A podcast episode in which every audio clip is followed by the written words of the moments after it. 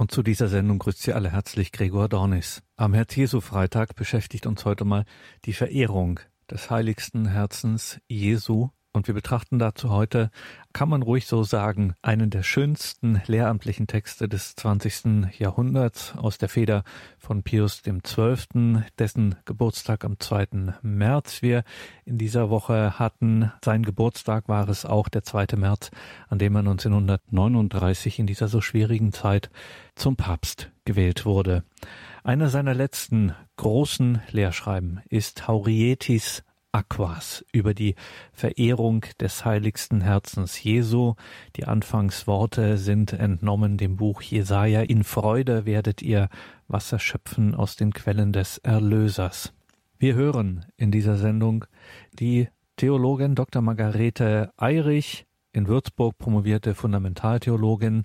Lange Zeit war sie wissenschaftliche Mitarbeiterin an der Katholischen Fakultät Trier einen Literaturhinweis auf ein von ihr mitverfasstes und mit herausgegebenes Buch zum Zweiten Vatikanischen Konzil finden Sie in den Details zu dieser Sendung im Tagesprogramm auf horeb.org. Heute geht es also um diese Enzyklika Pius XII. Haurietis Aquas und wir hören dazu Dr. Margarete Eirich. In Freude werdet ihr Wasser schöpfen aus den Quellen des Erlösers. Mit diesen Worten aus Jesaja 12,3 beginnt Papst Pius XII. seine umfangreiche Enzyklika, die er zum hundertsten Jubiläum der Einführung des Herz-Jesu-Festes am 15. Mai 1956 veröffentlichte. Die neue Einheitsübersetzung akzentuiert ein klein wenig anders.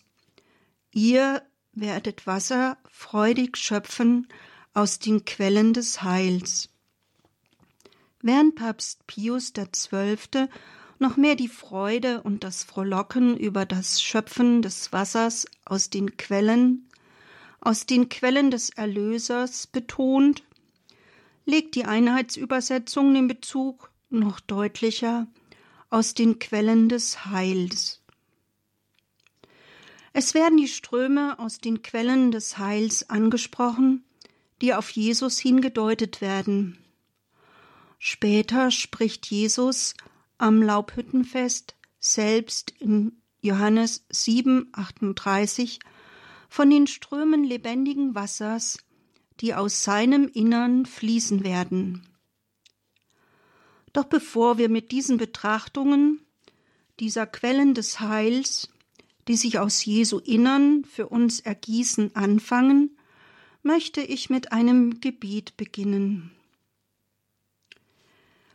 Jesus, du hast dein Herz öffnen lassen nach deinem Tod, damit es nie mehr zuwachsen kann und die Ströme von Blut und Wasser durch die Jahrtausende fließen zum Heil der Menschen. Wir bitten dich, gieße die Frucht deiner Erlösung über uns aus, den Heiligen Geist, und lass uns in das Geheimnis deiner innersten Mitte eintreten und deine unendliche Liebe immer mehr erfassen. Aus deinem geöffneten Herzen fließt die Fülle des Erbarmens. Hilf, dass wir uns ihr öffnen und in deinem Herzen Frieden finden. Darum bitten wir durch Christus unseren Herrn. Amen. Zunächst werde ich den Hintergrund, insbesondere den zeitgeschichtlichen Hintergrund, etwas beleuchten und dann in einem zweiten Schritt den so schönen Inhalt der Enzyklika vorstellen. Nun zunächst zum Hintergrund. Beeinflusst von der französischen Ordensfrau, der heiligen Margarete Maria Alacoque, die Offenbarungen zum Herzen Jesu hatte, sowie auf Bitten der französischen Bischöfe hatte Papst Pius IX. am 18. Mai 1856 das Hochfest des heiligsten Herzens Jesu für die ganze Kirche verbindlich eingeführt. Es wird seither jedes Jahr am Freitag der dritten Woche nach Pfingsten als Hochfest gefeiert. Zum hundertsten Jubiläum der Einführung dieses Hochfestes zum heiligsten Herzen Jesu hat Papst Pius XII. nun diese Enzyklika Haurietis Aquas verfasst, die der Förderung dieser Andacht zur Herzmitte Jesu dienen sollte. Papst Pius XII. ist sonst vor allem als derjenige bekannt, der noch als Nuntius in Deutschland die Konkordate mit der nationalsozialistischen Regierung aushandelte und später als Papst des Zweiten Weltkrieges tausende Juden vor dem sicheren Tod rettete. Er kannte die Gräuel des Nationalsozialismus und die Schrecken des Krieges. Vielleicht hat er auf diesem Hintergrund des Schreckens und Leidens gerade die Notwendigkeit einer Förderung der Herz-Jesu-Verehrung gesehen. Haurietis Aquas ist von den 40 Enzykliken, die der Papst verfasste, eine der letzten. Er schrieb sie zwei Jahre vor seinem Tod. Für ihn läuft inzwischen ein Seligsprechungsverfahren. Was aber ist nun der zeitgeschichtliche Hintergrund der Enzyklika? Sie wurde 1956, also mehr als zehn Jahre nach Ende des so grausamen Zweiten Weltkrieges, aber noch vor dem Zweiten Vatikanischen Konzil verfasst. Es war eine Zeit, die auf Veränderungen hindrängte, geprägt vom Aufkommen verschiedener Bewegungen, der liturgischen, biblischen, ökumenischen und patristischen Bewegung. Für diese Enzyklika ist sicherlich die liturgische Bewegung am bedeutsamsten.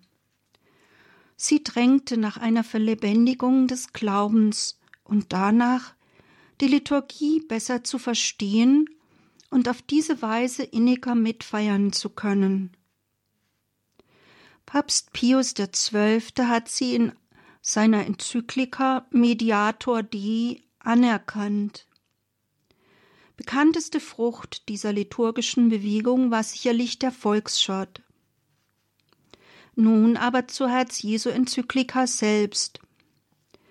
Sie wurde in diesem Zeitalter des liturgischen Aufbruchs verfasst. Kardinal Ratzinger hat in einem Vortrag bei einem Herz-Jesu-Kongress in Toulouse 1981, also zum 25. Gedenken der Veröffentlichung der Enzyklika, den Hintergrund sehr schön wie folgt zusammengefasst. Die Enzyklika Haurietis Aquas wurde in einer Zeit geschrieben, in der die Herz-Jesu-Verehrung in den Formen des 19. Jahrhunderts zwar noch lebendig war, aber eine Krise dieser Form der Frömmigkeit schon deutlich spürbar wurde. Das aufkommende geistige Klima bedeutete eine entschiedene Abwendung von der gefühlsbestimmten Frömmigkeit des 19. Jahrhunderts und von ihrem Symbolismus. Dies führte zu einem Zurückgehen marianischer Frömmigkeit sowie christologisch geprägten Betens wie der Herz-Jesu-Verehrung. Zugleich hatte aber auch mit dem Aufkommen einer biblischen und liturgischen Bewegung eine Bemühung eingesetzt, die Herz-Jesu-Verehrung mit der Bibel und den Kirchenvätern zu begründen. Hugo Rahner, der Bruder von Karl Rahner, hatte dazu eine Grundlage gelegt. Papst Pius XII. suchte mit seiner Enzyklika nun diese Bestrebungen von Hugo Rahner einer theologischen Grundlegung zu ergänzen und zu fundieren. Sein Anliegen war es, die alte Form der Herz-Jesu-Verehrung neu zu beleben. Nun zum Aufbau des Rundschreibens. Es gliedert sich folgendermaßen. Nach der Begrüßungsformel und den einleitenden Worten folgt eine Darstellung der Einwendungen gegen eine Herz-Jesu-Verehrung und eine Auseinandersetzung mit diesen. Hierfür werden in klassischer Form zunächst ihre Anklänge im Alten Testament, dann die im Neuen Testament und in der Überlieferung angeführt.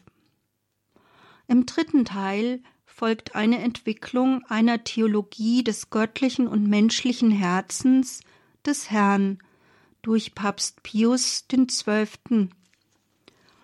Im vierten Teil wird die Verehrung des heiligsten Herzens erläutert und fundiert. Abschließend im fünften Kapitel betont der Papst schließlich die Notwendigkeit und den aus der Herz-Jesu-Verehrung strömenden Segen und erteilt jedem, der die Andacht zum heiligsten Herzen Jesu pflegt und fördert, Zitat, aus der Fülle des Herzens den apostolischen Segen. Nun zum Inhalt der Enzyklika. Ich werde den Schwerpunkt meiner Ausführungen vor allem auf die Fundierung dieser Andachtsform legen, denn ich kann nur einige Schlaglichter vorstellen.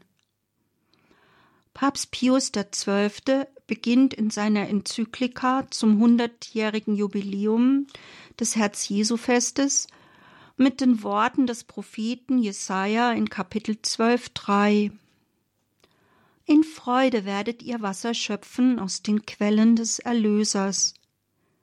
Daran anknüpfend preist der Papst die unschätzbaren Gnadengaben, die sich aus der Verehrung des heiligsten Herzens Jesu ergießen. Es ist ihm weiter ein Anliegen, durch die Theologiegeschichte zu gehen die Höhen und Tiefen der Herz-Jesu-Verehrung aufzuzeigen und sie neu zu begründen und zu beleben.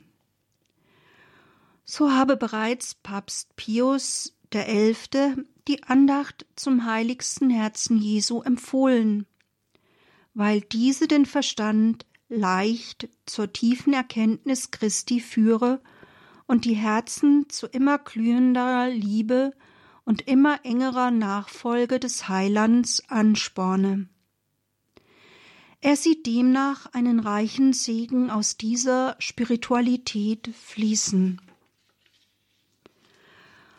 Für eine Andacht zum Herzen des göttlichen Erlösers gibt es für Pius XII. zwei Gründe. Der eine beruht auf dem Grundsatz, dass Jesu Herz als der wichtigste Teil seiner menschlichen Natur untrennbar verbunden ist mit seiner Gottheit. Weil die göttliche und die menschliche Natur unvermischt miteinander verbunden sind, gebührt auch dem zentralsten Teil seiner Person, seinem Herzen, die gleiche Anbetung wie der göttlichen Person. Diese Verbindung von Gott und Mensch in Christus wurde bereits in den allgemeinen Kirchenversammlungen von Ephesus 431 und der zweiten von Konstantinopel 553 feierlich festgelegt und ist demnach grundlegend. Der zweite Grund liegt darin, dass das Herz des göttlichen Erlösers mehr als alle übrigen Glieder seines Leibes ein natürliches Zeichen oder Sinnbild seiner unermesslichen Liebe zum Menschengeschlecht ist. Der Papst verweist auf das Herz als Sinnbild und Ausdruck der unendlichen Liebe Jesu Christi, die zur Gegenliebe einlädt. Ich fasse noch einmal zusammen. Papst Pius XII. begründet die Verehrung des Herzens Jesu zweifach. Der eine besteht in der Fleischwerdung des Gottessohns, weil er die menschliche Natur annahm, gebührt dem wichtigsten Teil seines Leibes, seinem Herzen, die gleiche Anbetung wie seiner Gottheit. Und der zweite Grund liegt im Herzen Jesu als dem zutreffendsten Zeichen seiner unermesslichen Liebe. In der Folge verweilt Papst Pius XII. bei der Symbolik des Herzens als Sitz der Liebe. Er führt zahlreiche Stellen aus dem Alten Testament an, um die große Liebe Gottes zu seinem Volk aufzuzeigen. So hören wir bei Hosea 11 Als Israel jung war, gewann ich es lieb. Ich war ein Nährvater. Ich trug sie, die Israeliten, auf meinen Armen. Doch sie erkannten nicht, dass ich ihr Heiland war. Mit Banden der Güte zog ich sie, mit Fesseln der Liebe. Von ihrem Abfall will ich sie heilen, herzlich sie lieben. Wie der Tau will ich sein, Israel soll gleich einer Lilie blühen. Weiter findet sich bei Jesaja 49, 15. Kann denn eine Frau ihr Kindlein vergessen, ohne Erbarmen sein gegenüber ihrem leiblichen Sohn? Und selbst wenn sie ihn vergisst, ich vergesse dich nicht, so spricht der Herr. Und schließlich die Bilder ehelicher Liebe, mit der Gott im Hohen Lied um sein geliebtes Volk wirbt. Wie eine Lilie unter den Dornen, so ist meine Freundin unter den Töchtern. Ich bin sein und mein Geliebter ist mein. Leg mich wie ein Siegel auf dein Herz, wie ein Siegel auf deinen Arm. Denn stark wie der Tod ist die Liebe, die Leidenschaft ist hart wie die Unterwelt. Rekluten sind Feuerkluten, gewaltige Flammen. Diese Bibelstellen aus dem Alten Testament sprechen von der besonderen Liebe, die Jahwe zu seinem Volk hegt.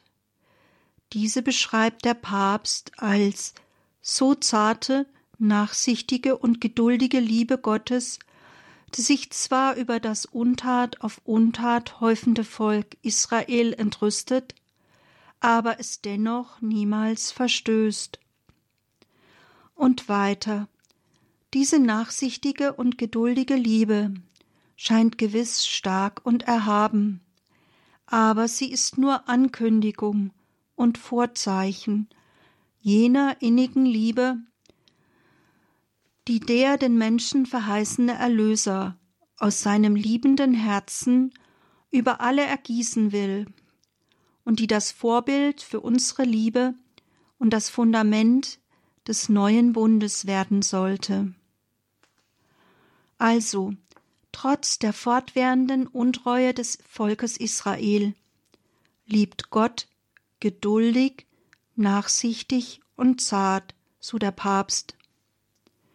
Aber diese Liebe ist nur Ankündigung und Vorzeichen jener innigen Liebe, die der verheißene Erlöser, der Gottessohn, schenken wird. Und der Papst fährt fort.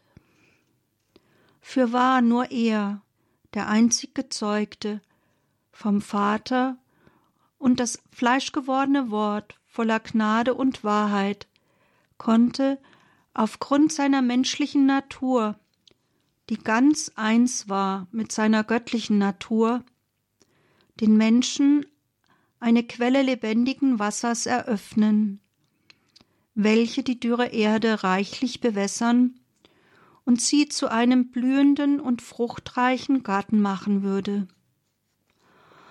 Nur das fleischgewordene Wort, nur der angekündigte Gottessohn, der Fleisch annahm, konnte zum Quell lebendigen Wassers werden und die dürre Erde bewässern wie der Papst in bildreicher Sprache ausführt, sicherlich mit Bezug auf das äußerst trockene Land Israel, in der Wasser mehr als andernorts lebensnotwendig ist. Diese erbarmungsvolle und ewige Liebe Gottes scheint schon der Prophet Jeremia in Kapitel 31 vorauszuverkünden.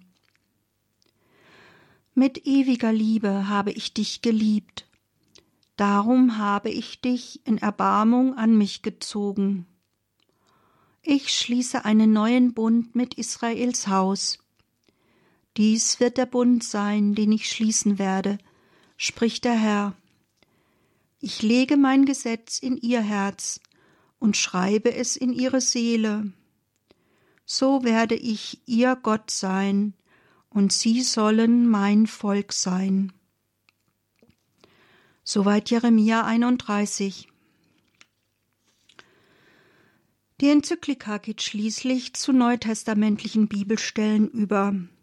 Sie ermuntert dazu, sich Gottes Liebe bewusst zu werden, die nicht rein geistig war, sondern leiblich, in Jesus Christus Fleisch wurde. Mit Epheser 3,17 fortfolgende sollen wir die Breite und Länge, die Höhe und Tiefe und die Erkenntnis der jeden Begriff übersteigenden Liebe Christi zu erfassen suchen, das Geheimnis der unendlichen Liebe des fleischgewordenen Wortes. In einem weiteren Schritt setzt der Papst nun zu einem Vergleich zwischen Alten und Neuen Testament an. Die im Alten Testament geschilderte Liebe zu unseren Stammeltern und dem Volk der Hebräer mit Ausdrücken menschlicher, vertrauter und väterlicher Liebe, die insbesondere in den Psalmen, in den Schriften der Propheten und im Hohen Lied beschrieben wird, wird zwar als wahre, aber ganz geistige Liebe aufgezeigt. Hingegen schildert das Neue Testament die Liebe Christi als eine leibliche, die sich im Fleische ausdrückt. Hier wird sehr schön zwischen der väterlich vertrauter Liebe, jedoch rein geistiger Liebe im Alten Testament und der Liebe, die Fleisch annahm, also leiblich sich ausdrückte, im Neuen Testament unterschieden. Diese Liebe, die sich im Neuen Testament ausdrückt, ist eine Liebe des Herzens Jesu Christi. Sie beschreibt nicht eine nur göttliche Liebe, sondern auch menschliche Empfindungen der Liebe. Diese Liebe ging bis ans Kreuz. Daher schreibt der Papst Das Geheimnis der göttlichen Erlösung, das in liebender und gehorsamer Gesinnung dargebrachte Kreuzesopfer Jesu, ist in erster Linie ein Geheimnis der Liebe, und zwar der gerechten Liebe Christi zum himmlischen Vater, das er in seiner glühenden Liebe zu uns darbrachte. Dies war eine Tat überreichen Erbarmens. Daher heißt es, Gott, reich an Erbarmen, hat in seiner großen Liebe, mit der er uns geliebt hat, uns, da wir tot waren, durch unsere Sünden zusammen mit Christus lebendig gemacht. So zeigt die Herz-Jesu-Verehrung in besonderer Weise auf, dass Gottes Liebe nicht nur eine geistige Liebe war, sondern eine Liebe, die Fleisch annahm und sich hingab bis zum Tod. Diese Liebe hat nicht einen unwirklichen Scheinleib angenommen, wie im ersten christlichen Jahrhundert einige Irrlehrer behaupteten. Vielmehr hat das Wort Gottes wirklich die menschliche, individuelle, vollständige und vollkommene Natur, die im reinsten Schoße der Jungfrau Maria aus der Kraft des Heiligen Geistes empfangen wurde, mit seiner göttlichen Person verbunden. Es fehlte ihm also nichts an der menschlichen Natur. Er hat die göttliche mit der menschlichen Natur verbunden. Jesus hat wirklich ganz einen menschlichen Leib angenommen und ihn mit der göttlichen Natur ganz verbunden. Er war ganz Mensch, um den Menschen ganz zu erlösen. Betrachten wir dies mit etwas Musik.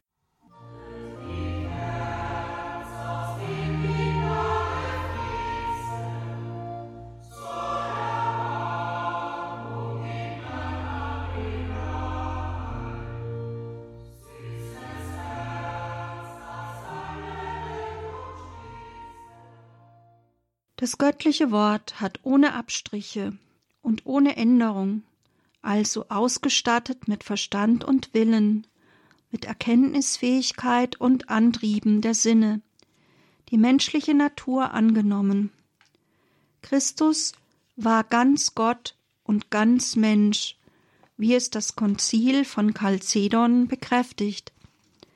Deshalb hat er auch einen wahren Leib erhalten mit einem dem unsrigen ähnlichen Herzen. In diesem war der menschliche mit den göttlichen, von Liebe erfüllten Willen vereint. Die menschliche Natur war eins mit der unendlichen Liebe, die den Sohn mit dem Vater und dem Heiligen Geist verbindet. Jesus war als Mensch in so enger Übereinstimmung und Einklang mit dem Liebesfluss der heiligen Dreifaltigkeit verbunden, dass dazwischen niemals etwas Gegensätzliches oder Unstimmigeres herrschte. Sein Menschenleib war vollkommen, vollkommen im Willen, in den Empfindungen und Wahrnehmungen, sowie vollkommen und erleuchtet im Wissen. Der einzig geborene Sohn, hat die leidensfähige und sterbliche Menschennatur angenommen, um das blutige Opfer am Kreuz hängend darzubringen, um das Werk des Heils der Menschheit zu vollenden. Er wollte in allem uns gleich werden und nahm daher Fleisch und Blut an. Jesus wollte das Opfer am Kreuz darbringen, um der Menschheit das Heil zu erwirken. So zeigt sich der Anfang wie auch der Höhepunkt der göttlichen Liebe in der Menschwerdung wie in der Erlösung. Denn Jesus Christus hat deshalb eine vollkommene Menschennatur und unseren hinfälligen und gebrechlichen Leib angenommen, um für unser ewiges Heil Sorge zu tragen und uns seine unendliche Liebe, auch die fühlbare, überzeugend zu offenbaren und zu öffnen. So die Enzyklika wörtlich. Somit betont das päpstliche Schreiben besonders die Fleischwerdung Gottes als Enthüllung von Christi übergroßer Liebe. Zugleich verbindet der Papst diese Fleischwerdung mit dem Kreuzesopfer als einen weiteren Höhepunkt des Offenbarwerdens von Gottes unendlicher Liebe. Meist wird mit Erlösung allein das Opfer Jesu am Kreuz in Verbindung gebracht. Doch hätte Gottes Sohn nicht Fleisch angenommen, so hätte er auch nicht unser Fleisch erlösen können so Papst Pius XII. In der frühen Kirche war es ein heftig diskutierter Streitpunkt, ob Jesus wirklich wahrer Mensch und wahrer Gott war und in welchem Verhältnis diese beiden Naturen zueinander standen. Auf diesem Hintergrund waren für die Kirchenväter Basilius und Johannes Chrysostomus die Gemütsbewegungen Jesu in der Heiligen Schrift ein wichtiger Beleg dafür, dass Jesus wirklich wahrhaft Mensch war. Und der heilige Ambrosius formulierte dies wie folgt Weil er die Seele übernahm, hat er auch die Empfindungen der Seele auf sich genommen. Als Gott nämlich hätte er aufgrund seines Gottseins weder erschüttert werden noch sterben können. Auch der heilige Hieronymus hat auf die Regungen der Sinne und Affekte als Beleg für Christi Menschennatur verwiesen. Er schreibt sogar, dass der Herr betrübt gewesen sei, um zu beweisen, dass er auch eine Menschennatur angenommen habe. Hingegen betont der heilige Johannes von Damaskus mehr das göttliche Verlangen, alle und alles im Menschen wirklich ganz und vollständig zu erlösen, also auch alle Gefühle und Sinnesregungen. Wörtlich schreibt er Mich ganz hat er als Ganzer angenommen, und als Ganzer hat er sich dem Ganzen vereint, um dem Ganzen das Heil zu bringen. Denn sonst hätte nicht geheilt werden können, was nicht angenommen war. Alles also hat er angenommen, um alles zu heiligen. Ja, alles also hat er angenommen, um alles zu heiligen. Papst Pius XII. gesteht schließlich ein, dass die Heilige Schrift und die Kirchenväter Christi Gemüts- und Sinnesregungen nie direkt auf sein Herz bezogen hätten. Aber es werde die göttliche Liebe und die damit verbundene Ergriffenheit der Sinne häufig hervorgehoben. Jesu Verlangen, Freude, Kummer, Furcht und Zorn Gerade diese Regungen seien doch aufs engste mit seinem Herzen verknüpft, so der Papst. Zugleich wird sein Herz als Zeichen und Sinnbild jener dreifachen Liebe betrachtet, mit der der göttliche Erlöser den ewigen Vater und die Menschen alle immerfort liebt. Es ist Sinnbild jener göttlichen Liebe, die ihn mit dem Vater und dem Heiligen Geist verbindet, die aber nur in ihm, dem fleischgewordenen Wort, uns durch einen hinfälligen und gebrechlichen Menschenleib geoffenbart wird.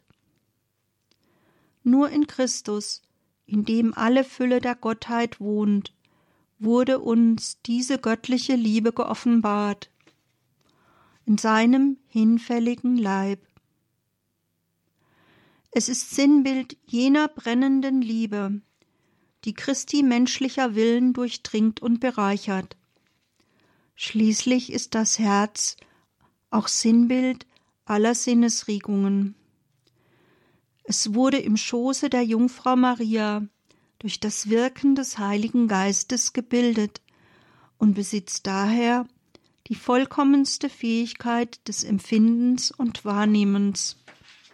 Aus diesen Gründen empfiehlt der Papst das Herz des göttlichen Erlösers als bezeichnendes Bild seiner Liebe und Zeugnis unserer Erlösung zu betrachten und zu verehren, wie auch als geheimnisvolle Himmelsleiter, auf der wir aufsteigen zur Umarmung Gottes unseres Erlösers. So der Papst mit Verweis auf den Titusbrief 3,4. Sind das nicht schöne Bilder?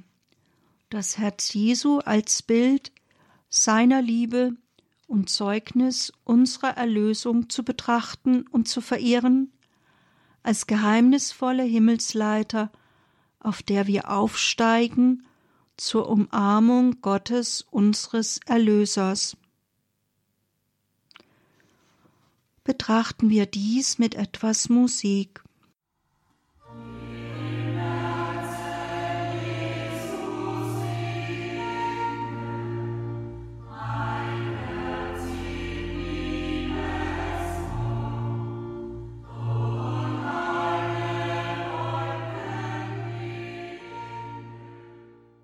Nach diesen Ausführungen zu einer Grundlegung der Herz-Jesu-Verehrung aus der Heiligen Schrift und der Überlieferung geht Papst Pius XII. in seiner Enzyklika dazu über, seine eigenen Gedanken zum göttlichen und menschlichen Herzen des Herrn darzulegen. In einem sehr schönen Abschnitt beschreibt der Papst die vielfältigen menschlichen und göttlichen Regungen Jesu Christi, die seine Liebe zeigen und zugleich verdeutlichen, wie sehr er sich danach verzierte, Gottes Willen zu erfüllen. Seine Liebe trieb ihn zu seinen langen apostolischen Wanderungen, zu den ungezählten Zeichen und Wundern, zu den Mühen, die er auf sich nahm, zum Ertragen von Schweiß, Hunger und Durst, zu Nachtwachen, in denen er innig liebend zum himmlischen Vater betete, endlich zu den Reden, die er hielt, und den Gleichnissen, vor allem zu jenen, die von der Barmherzigkeit handeln, wie die von der verlorenen Drachme vom verirrten Schäflein, vom verlorenen Sohn. In allen diesen Taten und Worten offenbarte sich das Herz Gottes selbst, wie der heilige Gregor der Große bemerkt. Lerne Gottes Herz kennen in den Worten Gottes, damit du mit brennenderem Eifer nach dem Ewigen strebst. Ja, lernen wir Gottes Herz in seinen Worten, im Wort Gottes kennen, damit wir in noch brennenderem Eifer nach dem Ewigen streben. In der Heiligen Schrift, dem Wort Gottes, lernen wir Jesu innige Hingabe und Erbarmen, seine Herzensbewegungen kennen. So zum Beispiel in Markus 8,2, als er beim Anblick der ermüdeten und hungernden Volksscharen ausrief: Mich erbarmt des Volkes. Oder wie er über Jerusalem weinte. Oder vor heiliger Entrüstung im Tempel die Tische der Geldwechsler umstieß. Am deutlichsten aber wird das Beben seiner besonderen Liebe als er die Stunde der härtesten Qualen schon nahe bevorstehen sah und in einem natürlichen Widerstreben gegen die anstürmenden Leiden und den Tod ausrief Mein Vater, wenn es möglich ist, so gehe dieser Kelch an mir vorüber. Oder als er mit unbesiegbarer Liebe und tiefem Schmerz zu dem Verräter sprach, der ihm den Kuss gab. Es ist dies eine letzte Einladung seines erbarmenden Herzens an den Freund, der ihn in frevlerischer, treuloser und verhärteter Gesinnung den Henkern ausliefern wird. Freund, wozu bist du gekommen? Mit einem Kuss verrätst du den Menschensohn. In Erbarmen und überaus großer Liebe sprach er zu den Frauen, die ihn beweinten. Ihr Töchter Jerusalems, weint nicht über mich, sondern weint über euch selbst und über eure Kinder. Denn wenn es so dem grünen Holz ergeht, was wird mit dem Dürren geschehen? Und schließlich fühlte der göttliche Erlöser am Kreuz sein Herz in mannigfachen und tiefgehenden Regungen erglühen, Regungen brennender Liebe, der Angst und Not, der Erbarmung, heißen Verlangens und verklärter Ruhe, Gefühle, die ihren klaren Ausdruck in den Worten finden. Vater, verzeih ihnen, sie wissen ja nicht, was sie tun. Lukas 23, 34 Mein Gott, mein Gott, warum hast du mich verlassen? Matthäus 27, 46 Wahrlich, ich sage dir, heute noch wirst du bei mir im Paradiese sein. Lukas 23, 43 Mich dürstet. Johannes 19, 28 Und schließlich Vater, in deine Hände befehle ich meinen Geist. Lukas 23, 46 Als Zeichen seiner unendlichen Liebe schenkte Jesus den Menschen sich selbst in der Eucharistie. Er schenkte seine allerheiligste Mutter und die Mitteilung seines Priesteramtes. Bewegt von mächtiger Sehnsucht sprach er beim letzten Abendmahl. Sehnlichst habe ich danach verlangt, dieses Ostermahl mit euch zu halten, bevor ich leide. Diese Empfindungen waren zweifellos noch stärker, als er das Brot nahm, dankte, es brach und es ihnen reichte mit den Worten Das ist mein Leib, der für euch hingegeben wird. Tut dies zu meinem Andenken. Ebenso nahm er nach dem Mahle den Kelch und sprach Dieser Kelch ist der neue Bund in meinem Blute, das für euch vergossen wird. Lukas 22, 19 bis 20.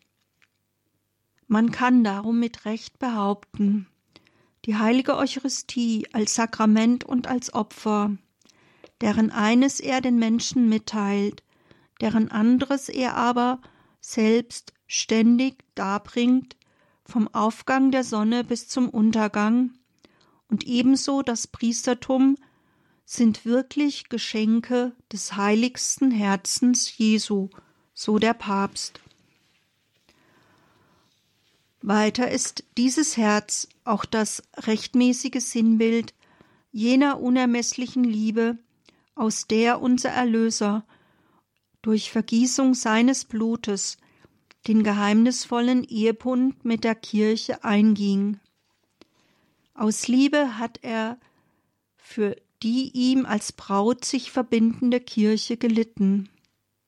Aus dem verwundeten Herzen des Erlösers also ist die Kirche geboren, und aus demselben ist die Gnade der Sakramente, aus der die Kinder der Kirche das übernatürliche Leben schöpfen, überreich geflossen, wie wir in der heiligen Liturgie lesen. Aus der Herzenswunde wird die Christus verbundene Kirche geboren. Dies beschreibt Thomas von Aquin wie folgt.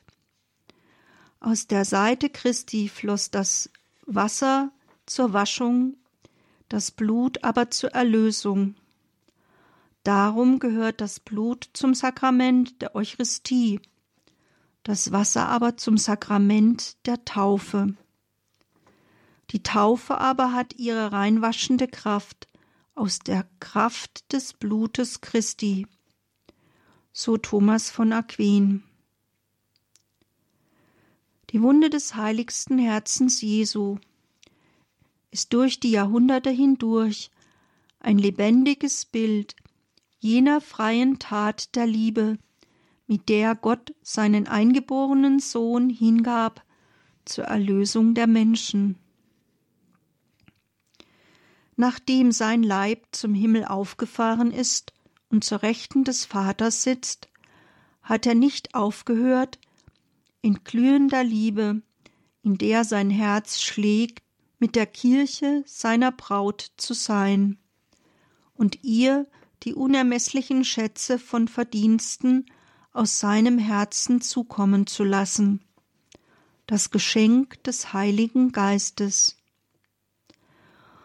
Die Eingießung dieser göttlichen Liebe des Heiligen Geistes geschah aber von dem Herzen unseres Erlösers aus, in dem alle Schätze der Weisheit und Wissenschaft verborgen sind. Kolosser 2,3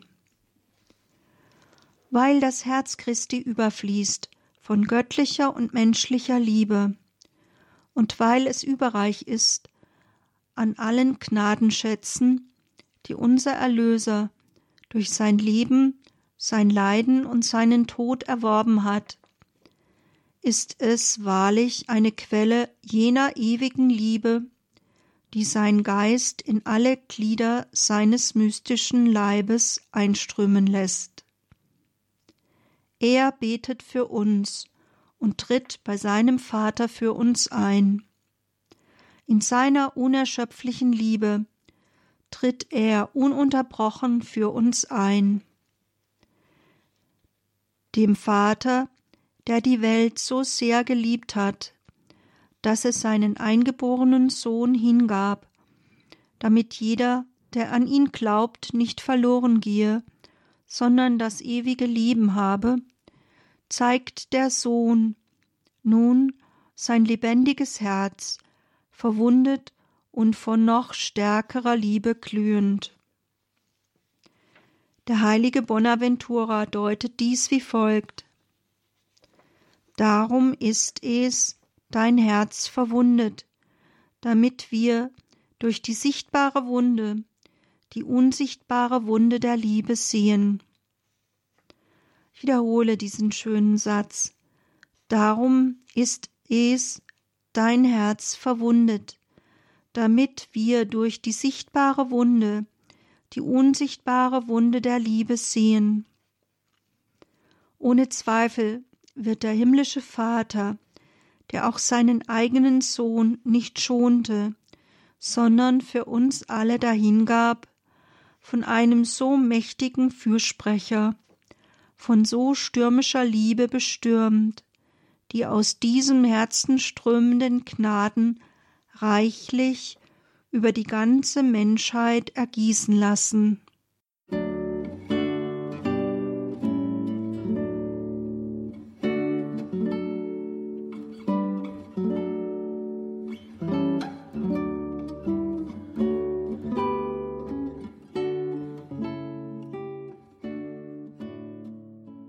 Was können wir abschließend resümieren?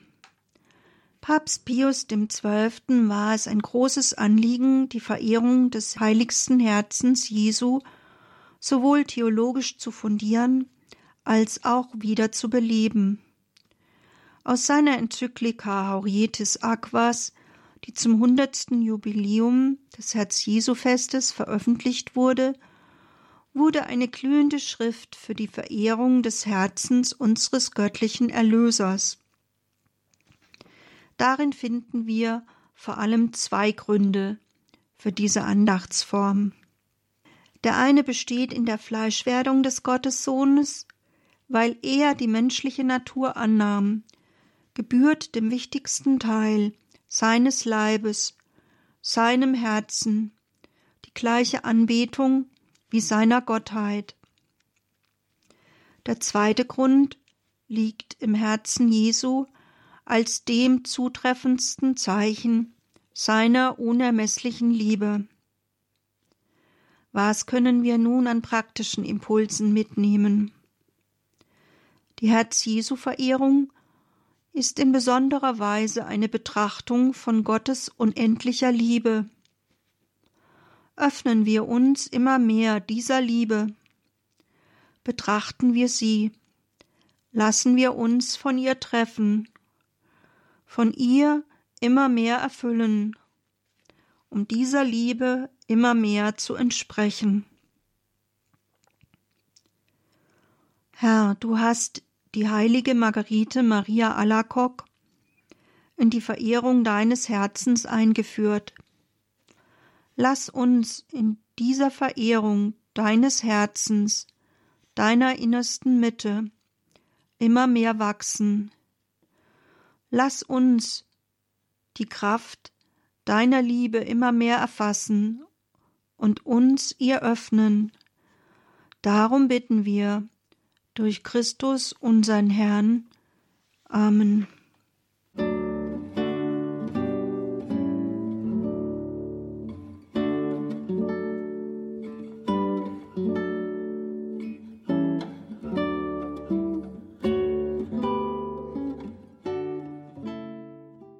In der heutigen Credo-Sendung hörten Sie Dr. Margarete Eirich. Sie betrachtete für uns die Enzyklika von Pius XII. Haurietis Aquas, die lateinischen Anfangsworte dieser Enzyklika und ihres Zeichens ein Zitat des Propheten Jesaja. In Freude werdet ihr Wasser schöpfen aus den Quellen des Erlösers. Liebe Hörerinnen und Hörer, schauen Sie in die Details zu dieser Sendung auf horeb.org. Dort finden Sie einen Link zu der Enzyklika Haurietis Aquas und auch einen Link zu dem von Margarete Eirich mit verfassten und herausgegebenen Buches Das Zweite Vatikanische Konzil Beschlüsse, Ideen, Personen. Das Zweite Vatikanische Konzil einberufen unter dem Nachfolger von Pius XII., dem heiligen Johannes dem 23. Das Zweite Vatikanische Konzil, muss man auch sagen, ohne das Lehramt Pius XII. kaum so denkbar, wie es dann stattfand. Danke Ihnen allen fürs Dabeisein. Hier folgt jetzt um 21.30 Uhr die Reihe Nachgehört. Alles Gute und gottesreichen Segen wünscht Ihr Gregor Dornis.